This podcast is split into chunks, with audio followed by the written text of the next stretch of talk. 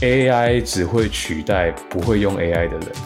欢迎来到三十男的舒适圈，我是 Daniel。今天开始讲节目之前，我前几天刚好看到一个台湾的新闻，它是一张图片，它标题是写“行走的一兆台币”。那时候他是在讲说，那个 NVIDIA 的老板他回台北，然后他去逛夜市。他去买不知道什么食物吧，然后老板就去问路人说：“哎，为什么这么多路人都在盯着他？他是什么人啊？”然后有人就跟他说：“哦，这个人是行走的一兆台币，就是说他最近他的股票，他公司股票涨太多了，就他现在身价在暴涨，就超过一兆台币，所以就有这个新闻标题。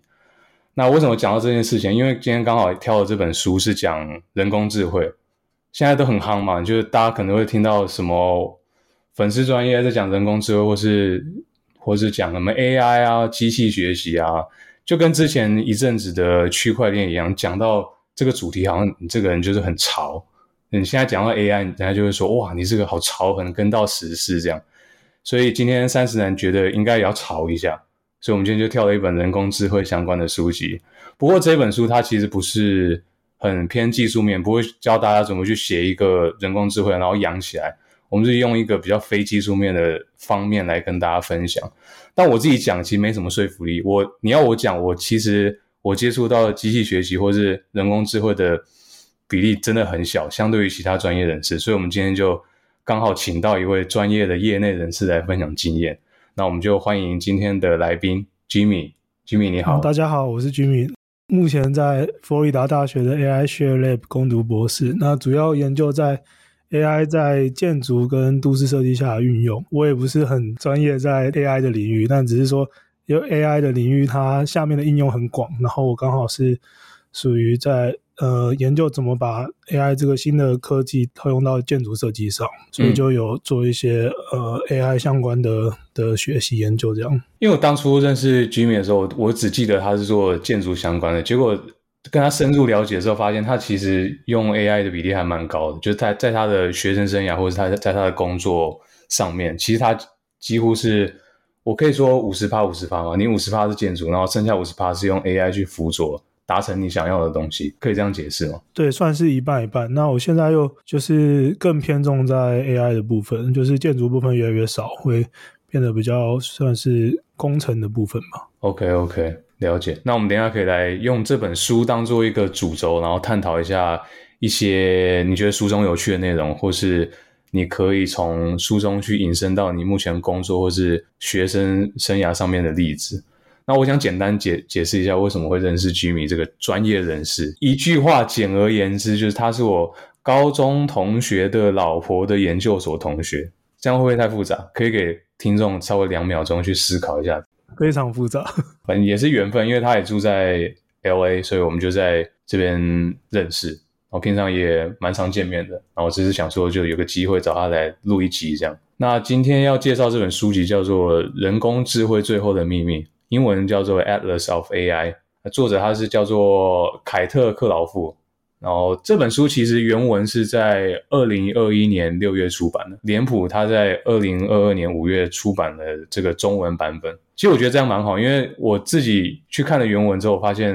根本只能了解大概二三十趴吧，因为太多专有名词，还有一些很复杂的术语，你平常根本不会遇到。所以很感谢脸谱这次出了一个中文版本的，让我们可以讲这本书。那一样，我刚刚前面有讲到说，这本书其实它是用非技术层面的。观点来讲 AI 的历史背景，有点像故事书，只是这个故事的主人公叫做 AI，就人工智慧。那它其实本书的主轴就一直环绕在，其实人工智慧不是那么的高大上，它不是完全都好的。其实它不那么人工，也不那么智慧。这个是我从书里面看到的。那它分几个章节去探讨，然后一一打破那些大家觉得 AI 很高大上的迷失。它包含几个层面，地球。劳工、资料、分类、情感、国家，还有权利。那最后一个还有一次讲太空、地球这边，他可能就讲说，AI 它背后消耗资源其实超级庞大，不是只有你去算说什么哦，我用这个 AI 耗了多少 GPU 的资源，然后写出一个翻译的工具，大家只会讲这个嘛？大家不会去讲说，你做一个 AI，你你这个 GPU 要多少的矿资源，或是多少的电力、多少的水去。去营运这个东西，所以科技巨头才现在才说哦，我们什么致力于零碳排，因为其实他们的 AI 功能背后消耗的资源超级大，尤其是碳排放。这个书里面有讲到，然后劳工这边他就是讲说，思考如何让人类变得更机器，这个是一个负面评论了。他也揭露 AI 背后其实很多人工。我记得我之前跟 Jimmy 去逛一个日本的衣服品牌，然后我们去结账，就发现哎，怎么没有那个店员在那边结账？就后来发现它有一个自动结账的机器，就你把你的衣服或者你想买的东西丢到那个框里面，它会直接帮你扫条码，然后告诉你价钱。然后那时候我就在跟金宇讲说，哎，这个好像没有什么红外线扫描的地方。然后金宇那时候就跟我说，会不会是他那个机器的底下有一个人在在按？就你丢进去一件，他就按。那我就在想说，其实会不会真的有这个情况？其实 AI 很多背后都是一堆人工在养它，其实它不是真的这么智能。对啊，这边书里面有讲到那个用亚马逊的那个物流仓库做例子，就它很多事情是。用人力来做反而是更省成本，因为人就是分辨那个物不同的物体反而比较快。整个工作流程用人工智慧来自动化流程已经有了，但是可能技术上要达到还要花更大的成本去做，所以就先用人来做这件事情。然后书里面有讲到以前那个好像是故事吧，就是土耳其机器人，它也是。还是有一个有一个箱子，然后是可以，然后后面有个机器人，你可以跟那个机器人下棋，然后他就把它塑造比较像是东方的那种巫师的感觉，然后真的跟他下棋的人就就觉得哦，这机器人真的有智慧，去可以可以跟你去去下棋，然后去给你回馈。但其实他是就是有一个骑士躲在那个箱子下面，从很多魔术也都会看到这种有点像是错觉。来创造出真的有智慧的想象，可不可以这样理解？就 AI，大家会把这当把它当成一个魔幻力量，就是有一个神秘力量在操控，然后达成你要的结果。因为像是呃，你进一个房间，然后老板娘过来跟你说，你现在需要治疗，然后你坐在一个椅子上，然后他问你说，你现在屁股有没有感觉湿湿的？其实那个椅子下面有人在戳你，就感觉是受到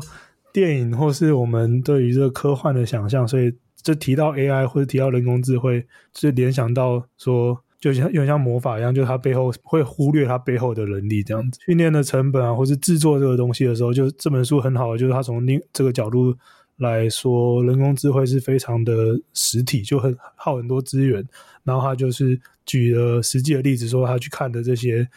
亚马逊的物流仓库啊，然后去看说真正的呃人跟机器是怎么在那个空间下去去合作使用，有多少被剥削的人力在里面这样子？是啊，是没错啊，因为我本身就是在仓储方面出身的，所以我本身就经历过很多这种人力转换成自动化的过程，其实还蛮耗人力的，就你要自动化那段路。还要要花费蛮多的时间跟资源，当然金钱也是资源的一种。当然最后大家的愿景都是整个仓库自动化，不过大家没有想到说背后其实你要建制的成本超级多，不是说就从人工变成零人零人本这样。我觉得这个是大家可以思考的一另外一个方面。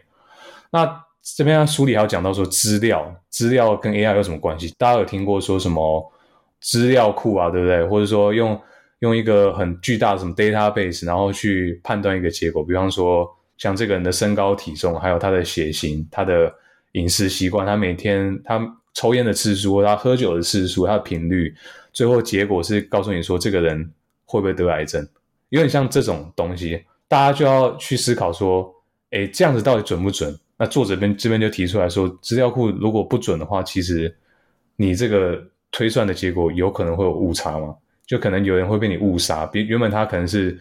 呃，他可能这个身上的肿瘤是良性，结果因为资料库不准确，就误判成恶性，那这样是不是就抹杀一个人的人生？对，因为这边资料影响到说 AI 怎么去看这个世界，就是你你喂它什么东西，它学了什么东西，然后它就会用那个东西来去去做出评断。那它如果是用在于。分析你的脸啊，或什么，他就会根据他的，比如说早期的资料库训练的资料，他从去哪里取得这些资料？他从罪犯的照片，就是去去就是在监狱里面罪犯那些呃照片，然后或是在法庭上录音，然后去收集去训练早期的模型。那这里面会有很多的偏见，比如说在美国的话，他可能会有种族的议议题，可能犯罪都是那同样的一群人，或是他会去预测说训练的这个模型来预测未来可能会不会再犯罪是哪些人，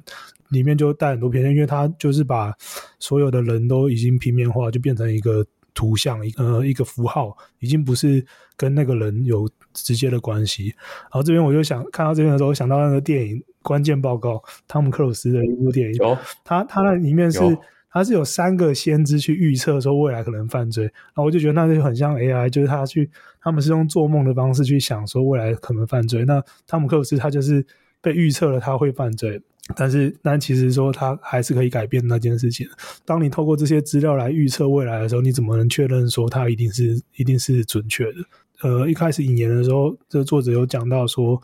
它这个模型。有可能是运算上是达到百分之九十九，但是因为实际上有其他的因素，可能会使这个模型，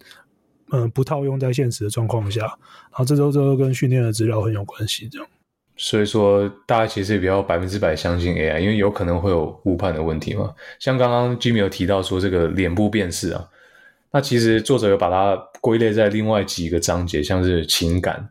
他有做一些很酷的报告，他说，呃，去建立一个脸部表情的的资料库，然后让 AI 去判断说这个人现在可会不会有呃犯罪倾向，或者说他现在的心情。但是其实他最后就补充一个，他说，其实你用这些脸部表情，我甚至是微表情，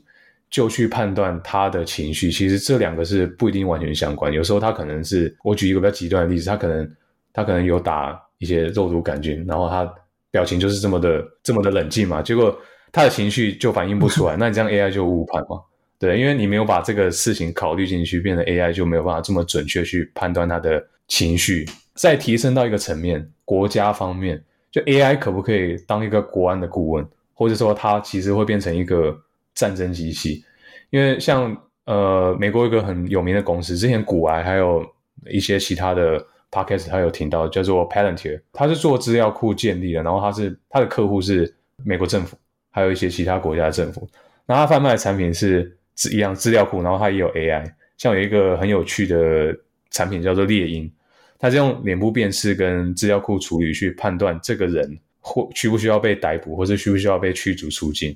那所以这个大家可以想到资料库的准确度有多重要，因为如果你误判的话。一个干干净净的人，可能就会被驱逐或者被送到监狱里面去。AI 真的可以这么百分之百让你的信任吗？或者说政治让政府或者让军方完全去信任他，做一些很重要的判决？对，所以从国家的角度来看，说这些 AI 的工具，它 AI 工具可能是，比如说像像 Facebook、TikTok 或是 Google，它里面都有 AI 的系统嘛。所以前阵子我好像两个月前 TikTok。在美国接受参议院的咨询嘛，就咨询说他们的资料到底存在哪里，他们的 data center 到底在哪里？就是这个东西为什么对就美国这么在意？比如说 OpenAI 上个两三个礼拜前也去咨询，就是说他们就是很怕说 TikTok 收集这些资讯会，因为 TikTok 是中中国的公司嘛，但是他去被咨询的是 CEO 是新加坡人，然后他就是不断强调说他自己是新加坡人，他跟中国政府没有关系，然后他就在那个听证会上面去解释。的资料到底又去哪里？然后讲说，嗯，他会确保说美国的资料留在美国，不会有其他第三方，或是他们会请一个第三方的公司来监管这些资料。那美国有直接的权利可以去去看这些东西。然后，对啊，因为这些资讯进进到军事的发展下的话，它就会来定位说，比如说用电脑视觉去做。战场上的定位，去侦测，去锁定目标，然后发包含发展自动驾驶，或者现在的科技战，它可以针对你这些资料去影响你的你的人民的思考吧。就是如果这些资料流到另外一个国家的话，它会变一个战争的武器。等于是一个很重要的 input 嘛，就你要给 AI 去训练的话，你这些很重要的个人资讯就会是一个很重要 input，然后它有这些 input，它就会。产出相对应的 output，所以其实蛮恐怖的。想想其实蛮恐怖，会不会其实现在国家之间的军事已经有这些 AI 的东西？因为你知道军用的科技其实都是民用科技的领先，可能好几十年甚至一百年。对啊，对啊，对啊，像 GPS 也是先从军方，然后再普及到手机里面。那最后他其实作者有讲到权力这部分，因为他说人工智能其实不是一个很客观的东西，它不可能百分之百客观，因为你的。首先，你的资料库准确度就不可能百分之一百，除非它是一个理想世界才会有可能。而且它这个技术其实不是那么中立，就像我们刚前面讲到这些例子，它会有误判的问题。那它还有一个很重要的是，它把一些不可以系统化的东西把它系统化，或者说一些很社会性的东西把它社把它形象化。因为有些资料就是没有办法量化嘛，大家可以去想，有一些数字，你像你就做一些分析，你在学校里面做一些分析，总会有质化分析跟量化分析嘛。很多质化的东西你要喂给 AI，其实很难说百分之百的喂给它，也总会有一些偏颇。因为光是你质化要把它转成可以喂的东西，你这个就有人力介入了嘛。我觉得这个是还还是有一点偏颇的感觉，因为这种差异很难被计算出来。对这个章节算是做一个对于前面这些分这些呃气象的总结我是蛮喜欢他讨论权力这部分，因为我觉得一开始接触是从技术层面接触到人工智慧这个东西，那没有想到说背后的社会议题有这么大的呃影响，这样子。就作者一开始引言的时候讲说。他做了一个比较强的宣言，就是说人工智慧是一个权力的筑基，就是说谁决定什么东西可以存到呃资料库里面，然后谁谁来做分类，谁来控制这些 input 的的的分类方式，然后会变成会影响到 output，很政治政治化的一个工具。就是它它的这个名称，这个地图集也是在讲这件事情，就是说，比如说地图跟历史，就是是谁来做的，就是。比如说战争胜利的那一方来来来写历史，来对啊画地图画地盘，然后所以现在他用这地图集来讲说，AI 这个工具也是一个影响权力的的一个工具，这样等于说 AI 其实就是一个有权者在玩的游戏吧？我可以这样讲吗？你如果是弱势方，你就没有资格去参与设计 AI 这件事情啊，你没有没有资金啊，没有资本。对，这个其实讲一讲蛮残酷，而且也蛮。蛮现实，蛮主观的，还不是一个人人平等都可以玩的东西。对，那我们这边讲这么久，其实我们刚刚就没有漏，我们刚一直漏讲到作者他他的背景。大家可能会想说，这个谁啊？谁写的啊？怎么随便就可以写这些有的没的？其实这个凯特克劳夫他是蛮厉害的人，他是微软研究院的资深首席研究员。反正他在 AI 领域已经从业很久，他也是呃纽约大学 AI Now 研究院的共同创办人。然后也有什么机器学习基金会国际工作小组，你就知道他的经历其实非常厉害。他参与 AI 这个领域已经非常久，然后他有很多很深的见解。所以如果你觉得，哎，我想要了解 AI，大家都在讨论 AI 好潮哦，我不会技术面，那我想要了解一下这个 AI 发展的历史是怎样，就大家可以去买这本书来支持一下，顺便可以了解从头到尾，或者到现在现今这个世界到底 AI 可以用到。什么地方？然后它是从什么年代开始发展起来？我们快速的讲过这本书之后，有一些问题想要跟 Jimmy 讨论。但因为这这个是开放性问题，所以你就自由回答就好。像第一个，我想要问的是，因为你是 AI 从业相关人员，你在学习的生涯上面也接触过很多 AI 的东西。你在日常或者工作上有没有请 AI 帮助你，让你的生活变得更简单，或者让帮你帮助你把？工作的产出变得更完美，然后你方式是怎么样？怎么样让 AI 帮你？可能工作上我不确定有没有用到，但我知道日常上有很多不是我能决定的东西，已经用了 AI 这个东西了。比方说，呃，早上你起来的时候，你先看手机，你手机有那个脸部辨识嘛？脸部辨识就是一种一种 AI 形式。因为我不知道 Daniel，你对于 AI 这个。这个词的的想象是什么？因为我觉得现在好像跟我在聊天的时候，大家讲到 AI，直接会想到是就是图片生成，或是文字生成，或是就是现在比较流行的这些这几个工具嘛，就是 Open AI 出的这几个工具。我先从那个定义来讲好了，就是图灵，就是图灵测试那个图灵，他是写出那篇，他他有写了写了篇 paper。问了一个问题，就是说，呃，电脑可不可以思考？就是机器可不可以思考？然后之后他做出了预测，说他觉得这个 AI 的领域会有几个细项是 AI 发展下面的分支，就是比如搜寻嘛，那个知识的转换，然后还有自然语言。你继续，听到闺蜜的声音。然后还有呃，机械视觉，还有学习，就是这几个是因为他是想要像人，所以就是我们人。比较厉害这几个感官，或是这几个转换资讯的方式，应用上就像刚刚讲的脸部辨识啊，或是你平常在在打字的时候，Grammarly 就是那个检视文法那个那个 A P P 嘛，就是它也是 A I 一种，或是你 Google 搜寻，你你经常出去的时候，你用 Google Map 找个地方，它找出最短路径，那也都是 A I 的一种运用。我觉得我们最能够感受到，可能就是呃 Netflix 或是 Facebook 或是或是 Amazon 那种推荐的演算法，就是 YouTube 演算法。那我觉得。这日常生活中的帮助，可能对我来讲是不断的去推这些东西给我看。我觉得对我来讲反而是一个好，比如说他他知道你想要买什么产品，然后推你什么产品。工作上的话，如果要直接应用到我现在做的东西的话，就可能就是这些帮你检查文法啊，或者帮你去做一些呃翻译啊、转换的东西吧。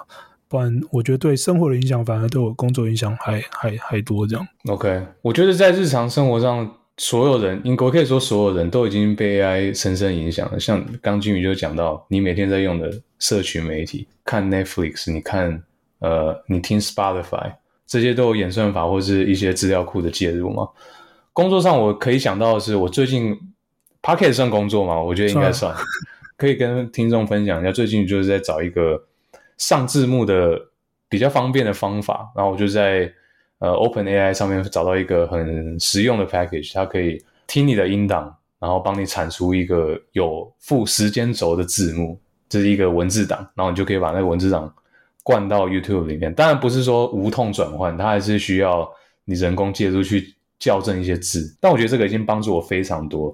然后另一方面，我想到说剪辑师或者字幕师这个职业，应该在未来没多久就会消失，因为。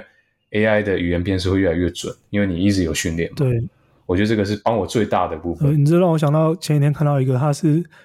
类似的，但它是翻译，就是即时翻译。因为我觉得以前听演讲会有现场翻译嘛，或是研讨会会有即时翻译，然后现在是听那个音档，就是直接现场的呃演讲者的音档，然后他直接。听完之后，直接翻成另外一个语言，然后他再把字幕也也一起上上去，就是全部都是即时。我觉得，就是翻译这工作是不是也也不需要了？我就也不太确定。嗯，一样就跟你刚刚提到的，就是资讯的取得，或是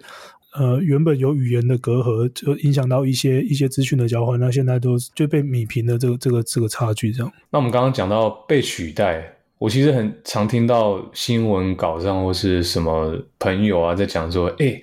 ，AI 最后会不会取代人类啊？我想问 Jimmy，你的看法是什么？我觉得会取代部分的工作，但我自己是比较乐观，我觉得不会不会取代人类。因为我觉得 AI 就它就是一个，就目前呢，目前还只是一个工具，就是你真正去使用它，或是你知道它背后的结构之后，你就觉得它它它就是一个计算的工具，就是都是一个数学，就是分析嘛，取代部分工作，就像我们刚刚提到那些工作，或是。我觉得这是本来就是每个科技出来的时候都会都会做的事情。我觉得说电脑发明，那有些工作会被取代掉，但是同时会创造一个新的工作，就是去使用那些电脑的人，或是以前打字机现在也不需要打字机，然后以前呃 CD 或者黑胶唱片我们也不需要，我们以前高速公路是售票不用售票员的，因为变电子化。那现在嗯，它不存在是代表说，也许我们真的不需要这东西，那它是不是自动化是对我们？整整体人类社会是有好处，虽然它取代了部分工作，变成一个更先进的社会，所以就是比较呃乐观的看这件事情。刚刚有讲到说，像有一些工作，就是随着社会进步，我们就是不需要。像你说刚刚的高速公路的售票员、打字员，或是以后甚至以后的翻译。我突然想到，我大学有一个教授他讲说，你在做最佳化系统的时候，你做的是。系统最佳化不是个人使用者最佳化，你你听得懂这个意思吗？就是因为我我大学是修呃交通运输的，有一门课是交通工程，要设计交通号志，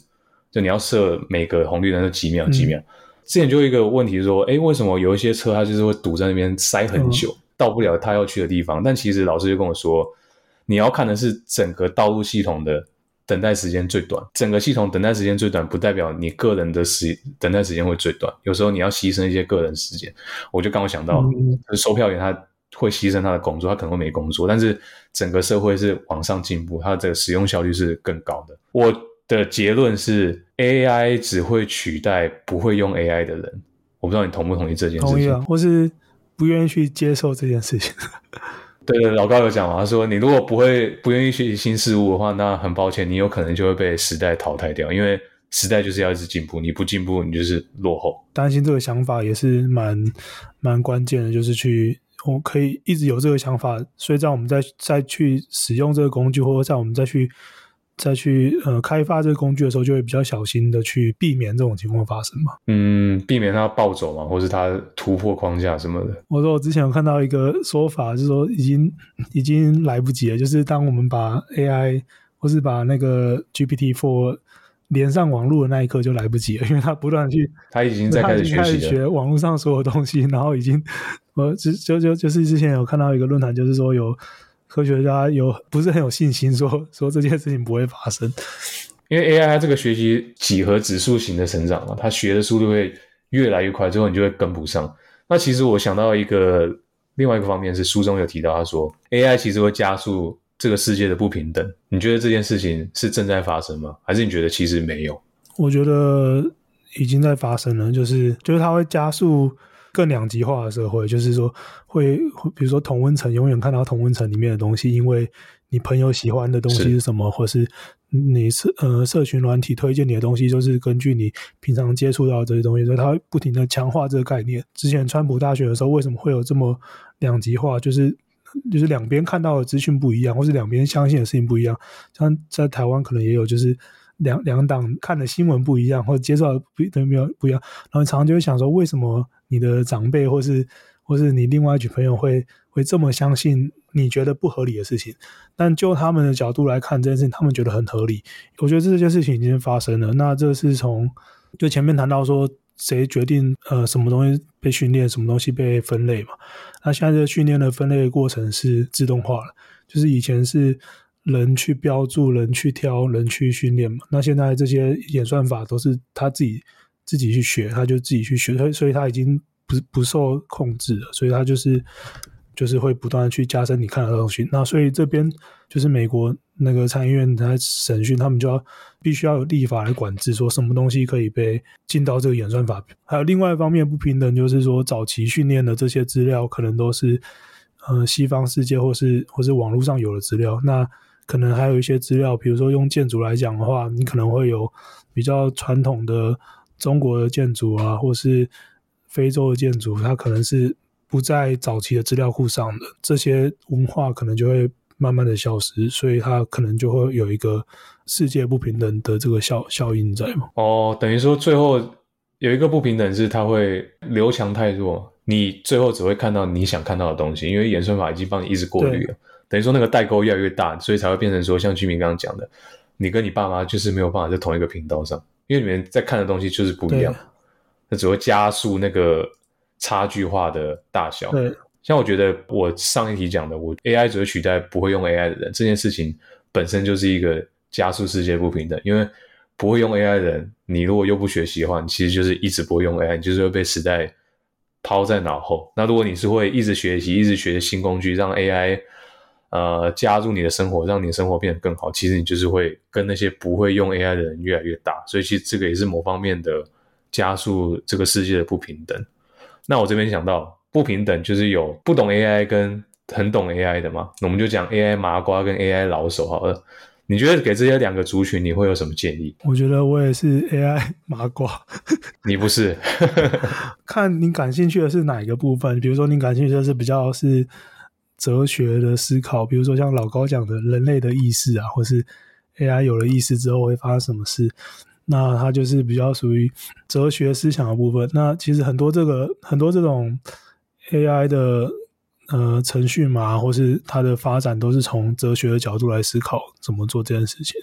那如果是技术有兴趣的话，YouTube 有很多影片可以学这些技术的东西，比如说你想知道说。呃，Chat GPT 后面它的结构是什么？它怎么写的？或者它到底怎么训练的？我很想知道说，现在 Mid Journey 它怎么训练的？就是英文的频道，我自己在看，我看 Stanford 的那个 Andrew Andrew M 的影片，它有 AI 的介绍，都比较浅显易懂。然后另外就是中文的话，可以看有一个叫跟着李牧学 AI，他是他是一个阿曼迪美容的这个老师吧。比较是属于比较分析每一篇 paper，跟你讲说它主要是结构在讲什么，它怎么做的这样子。台大有个老师李宏毅老师，他他的频道也是比较属于很浅显易懂，但同时也会介绍比较难的难的部分。然后就是你可以挑你你觉得比较适合你的的影片来来看吧。如果你真的要开始学的话，你可能要想说，你主要的应用是什么领域？就是你的他们叫 domain knowledge 是什么？就比如说 Daniel 是物流，那从物流的角度来看，哪几个 AI 的模型或是方法是适合你这个产业的？最多运用就在医学上嘛，就医学去分析那些呃 X 光影片啊，或是扫描的影片，去分析去预测说这东西有多少几率会是癌症或者什么，然后这就是其中一种运用。但你要运用这东西，你必须要有医学的背景，你就是你必须要知道说怎么样去分类，怎么样去收集这些资料。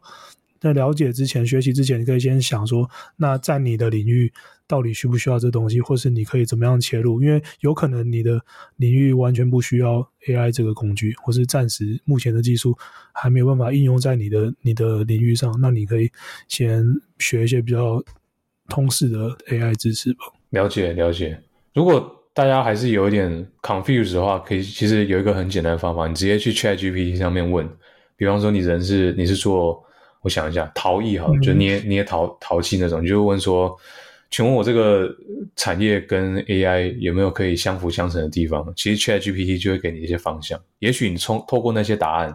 你可以得到一些灵感，然后让你的从事的事业变得提升一个层次，或者说为你带来更多的现金流。我们讲比较现实的，可能为你带来更多的收入，或是呃不同的灵感这样。我觉得这样蛮好的。确 GPT 帮你做产业转型，我觉得这是一个很好的想法。就是说，因为这 AI 工具它就自动化，就是最简单就是自动化或是最大化，就 optimize。我觉得这个这个想法蛮好，让 ChatGPT 直接告诉你一些想法，说怎么样去整合到你的产业里面去。对啊，因为我我会这样想，是因为平常我有问题，我就是直接 Google 嘛。那现在有 ChatGPT，其实你直接问，他会给你一些更具体的答案。我觉得，因为他又是用沟通的方式告诉你，你用。Google，他说搜寻出来的东西，也许是网站，你自己要去挖资讯。对啊，所以我觉得这是我会尝试的一个方法。可能会发生的问题就是说，很多人不知道怎么问问题啊。就是像你可能比较对于你的问题比较了解，所以你知道他给你的答案是是对的，是错的。然后，所以在使用这些东西还另外小心，就是说它资讯的正确性是我们呃必须要再重复检视的。你的问题要很够明确，要清晰，不然有时候他会给你一些。会觉得很傻眼的答案。那我们举一个之前小学常常在讲的例子，是一个笑话。他说：“我想要一个成为一个很成功的人，然后可能 AI 就问你说什么样是成功的？你就说：哦，我想要有车有马，然后我要我身边要一个大将在我旁边，然后要很多小兵在我旁边，然后最后 AI 就给你说需要成为一副象棋的棋盘。这个就是你没有把 input 讲清楚，就 AI 就会给你一个很糟糕的答案。”我不知道金平有没有听过这个笑话。我觉得这个例子非常好。我还想到一个例子，也是笑话，说，呃，他有一个人去跟神灯许愿，他说，哎，神灯，我想要，呃，受到很多女生喜爱，每个女生都需要我，然后我希望要长一个翅膀可以飞，我想要可以吸血，因为吸血鬼很帅嘛，就那个牙齿。然后最后神灯许愿之后，他就说，我现在要把你变成一张卫生棉。我觉得你这两个笑话很好，就是很很直接的去解释它这个 AI 的系统就是怎么去学习。对啊，是我想要说的是，你你要把你的问题讲清楚，然后告诉 AI 你想要得到什么结果，越讲越清楚越好，它就会给你越贴近你呃期望的答案。最后一个问一个问题，Jimmy 有没有推荐 AI 相关的电影啊、卡通啊，或者是什么？教材刚刚你就讲过，所以我们这个可以跳过，就是大概讲一些你平常可能休闲会看到跟 AI 有相关的东西。我自己可以想到第一个是闪电霹雳车，闪电霹雳车是很早很早的卡通，可是那时候它就已经介入 AI 这个议题了。Jimmy 有看过闪电霹雳车有点不记得，它是跟那个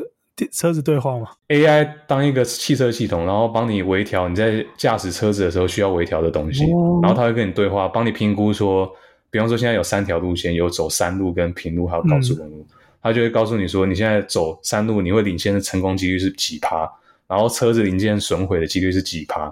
然后里面有讲到一个很重要的议题是，反派他想要把这个系统拿去移植到战争机器上面，就变成他可以去读取士兵的情绪，然后去去杀他们，就读取他的动作，然后去杀他们。所以我觉得这个是一个非常前卫。他大概是一九九零前，或者。那个年代的卡通，但是他已经把呃时代背景拉到二零一六、二零一五年，然后他在讲 AI 这件事情，所以我觉得这是一个蛮经典的卡通。那相信吉米这边有很多可以推荐的电影。我觉得那那个时候真的很多漫画电影都都在都很明确的预测说现在的发展或者或者未来发展怎么样，就是相关的题材，就这种 AI 的漫画和电影，我这边有几个是《银翼杀手》跟《攻壳机动队》，然后这也都是我觉得好像也都是在八零九零年代的时候有的小说或是。漫画，那他这边讨论就是比较是偏于刚刚讲的说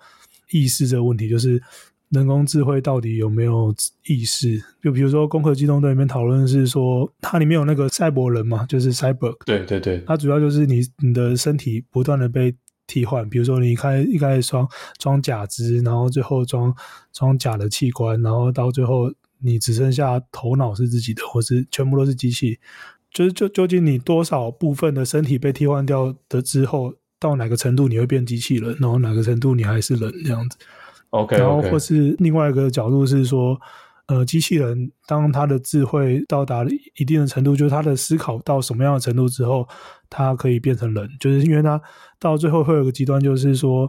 你人跟机器人会越来越像，因为你替换掉的物件，两个东西只有头脑是不同的，但是它如果头脑的运算它模拟可以像人的时候，那这两个东西的差异到底在哪里？因为它它里面有讲说，比如说。什么东西决定意识？好像老高有讲到，就是说，当你做出判断的时候，或是你可以做出决定的时候，就是比如说小孩子婴儿，婴儿是到什么时候变成 变成人？就是他的智慧是什么时候产生的？因为婴儿一开始可能是比较像是生物一样，就他会去接收外界的讯息，那他他可能会有回应，但他不会有像我们想的智慧的思考方式，这这回应方式。那还有另外讨论就是说，那。生物啊，或是人跟动物的差别，就是比较是讨论说，从意识来讨论说机械跟人的差异。然后《攻壳机动队》我觉得可以看，还有《银翼杀手》跟《西部世界》都是在讲说仿生人跟人的差异到底在哪里，然后他什么时候意识觉醒。另外一个比较跟这本书相关的，就是在 Netflix 上面有一个叫《智能社会进退两难》，就讲说这些。社群软体怎么影响我们的生活？就包含刚刚讲的演算法啊，怎么去影响你啊？然后造成资讯的不对等，然后政治的宣传工具，这部有点像是类纪录片的方式，它它都有去在讲讲这个概念。我蛮喜欢这部电影的拍摄方法跟介绍这个 AI 所带来的影响，因为它这边有点像是。一般我们都只会看到科技的好的那一面，那不会想到说它带来的负面是什么。然后就这本书加这一部纪录片《智能社会进退两难》，就是会给你另外的角度去想说，那它对于我们社会的影响是什么？嗯哼，OK。其实刚刚吉米最早讲到那个关键报告，汤姆克鲁斯那部电影，我觉得也蛮值得大家去看看。我个人是看了大概十次吧。我 我看超多次，因为那部电影真的真的蛮厉害的。他的他讲的议题真的蛮先进。那部电影应该是两千年左右，里面的故事很精彩。然后另外一个惊讶点是，这个跟 AI 没关系，就你可以看到汤姆克鲁斯什么都不会老。今天很感谢 Jimmy 分享这么多有趣的内容。然后其实这本书根本就是 Jimmy 推荐的，因为我那时候想说找 Jimmy 录一集，我说有没有 AI 相关的书籍，然后稍微比较好吸收。然后 Jimmy 就推荐这本书给我，说希望我们可以用这个当主题来讨论一集。不过这本书其实还是蛮难懂的，所以可见 Jimmy 平常读的书籍都是蛮复杂艰深，这本竟然算是非常简单的。没有，因为他这个很难找到说真的很，本来想到比较简单，因为它比较少技术层面的部分，结果没想到背后的社会问题有有这么大，也也是很复杂的，需要很多背景知识来了解，说到底造成什么经济问题，什么样的社会结构问题，我就觉得还还蛮有趣的，可以提供另外一个观点来去想 AI 这个东西。对啊，我觉得大家大部分人都是看好的那一面，这本书就是比较。稍微独特一点，他就会从背面的观点去看 AI 这个东西到底是不是完全都是好的，不是讨论到 AI 就是高大上，就是利大于弊。其实背后很多看不见的或者有形或者无形的成本在后面一直消耗着。大家都说 AI 很潮嘛，但其实林俊杰不是说不潮不用花钱吗？你要潮的话，你还是要花钱嘛。就很多人他其实都不提到这个成本，那其实它就是一直在发生。另一个另外一个角度去思考 AI。这个东西它是完全就是好就是棒。那这边还有另外一个议题是要探讨的是，可以给读者去思考，科技产业它要付出多少的社会责任，或者说它要付出多少的钱去弥补它为了创造 AI 而对这个世界或是这个系统造成的巨大伤害。我觉得这个是作者丢给我们另外一个要思考的议题。今天此时此刻，我们还不知道东区冠军到底是哪一队，你要不要来推测一下？呃，热火跟塞尔提克哪一队会赢？那这个上架的时间，大家就可以去推测，Jimmy 这个预测到底准不准？他是不是偷用 AI，还是他其实是球爷？我觉得塞尔提克会赢的，塞尔提克都现在气势气势这么强，然后他们本来阵容就比较好，然后还找出了方法去破解热火的的进攻。那昨天那场比赛也是感觉热火没什么力气了。你知道历史上零比三变四比三，篮球跟棒球只有一队有达成过吗？你知道哪一队吗？哪一队？波士顿红袜。你知道塞尔提克也在波士顿吗？如果发生的话，那以后大家打波士顿的队伍都会嗯很紧张。就 AI 可能会把这个纳入 input，它如果是在波士顿，那个 系数给它调一下，参数会比较高。好，到时候看结果怎么样，我们再跟听众分享。好，今天节目就差不多到这边。一样感谢 Jimmy 今天拨空来讨论这个 AI 对世界的帮助，还有其实 AI 对世界也有很多的造成很多的伤害。那这是大家今天可以带回家可以思考的议题。如果喜欢我们节目的话，欢迎到呃各大平台，像是 First Story、Instagram、YouTube，还有 Spotify 跟 Apple Podcast 给我们五星评价。然后如果你有不同的意见，觉得 AI 其实你有。根本就有不同的看法，你觉得 AI 就是潮，那你也可以留言给小编，我们可以来好好讨论一下，或者说我们可以再找另外一本 AI 相关的书籍，有信的话，我们可以再请 Jimmy 再来讨论一集，或者甚至我们可以请听众来跟我们讨论一集，我们可以用一个 Q&A 的方式来跟大家讨论。那本期节目就到这边，谢谢大家，也谢谢 Jimmy，谢谢 Daniel，拜拜。